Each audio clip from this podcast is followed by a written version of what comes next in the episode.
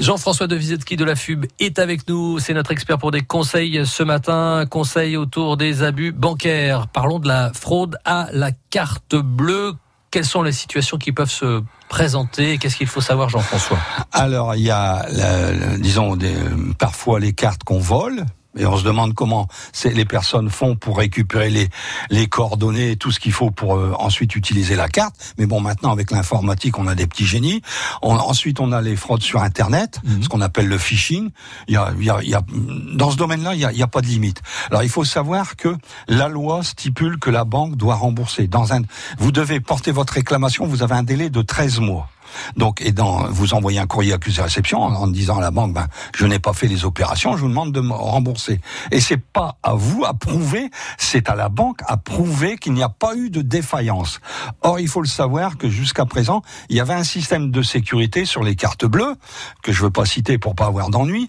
Or, la Cour, l'Europe, Bruxelles a rappelé à l'ordre les banques européennes en leur disant que ce système-là était défaillant et donc désormais, comme dans les coffres forts, il faut une deuxième clé donc il faut un deuxième système de sécurité pour euh, comment dire conforter la sécurité de cette carte bleue. Et pendant ce temps-là, ben, si vous voulez, si vous êtes encore piraté, eh bien la, banque doit vous rembourser. J'ai des cas, hein, j'ai un petit un monsieur, un, un Algérien, un, un retraité, on a pillé tous ses comptes, même ses placements ont été vidés.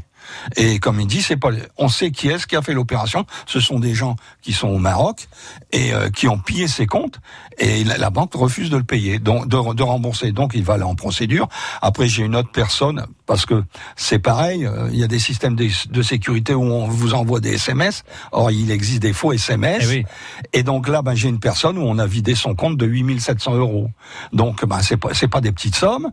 Euh, ensuite, ben, euh, on a des fraudes aussi qui viennent par des faux chèques qu'on dépose sur votre compte et puis ensuite on vire l'argent. Enfin, il y a, y, a, y a plein de choses. Et on a 13 mois, 13 mois. 13 mois pour réclamer. Et à partir du moment où vous, vous avez réclamé, vous avez 5 ans pour aller en procédure. Donc, faut pas baisser les bras. Mais effectivement, comme toujours, faut vous rapprocher de la FUB parce que nous, nous appuyons sur des jurisprudences. On est très, très pointu dans ce domaine-là.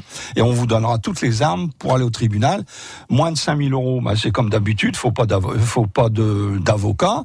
Euh, plus de 5000 euros, euh, moins, enfin moins de 10 000 euros, faut pas d'avocat, mais plus de 10 000 euros, faudra un avocat. Mais je vous souhaite que ça soit moins de 5 000 euros, moins de 5 000, même moins de 10 000, moins de 5 000. Est-ce qu'il y a des banques qui remboursent directement euh, sans qu'on ait à, à, réclamer ces, ces, par rapport à ces fraudes bancaires Partiellement, oui.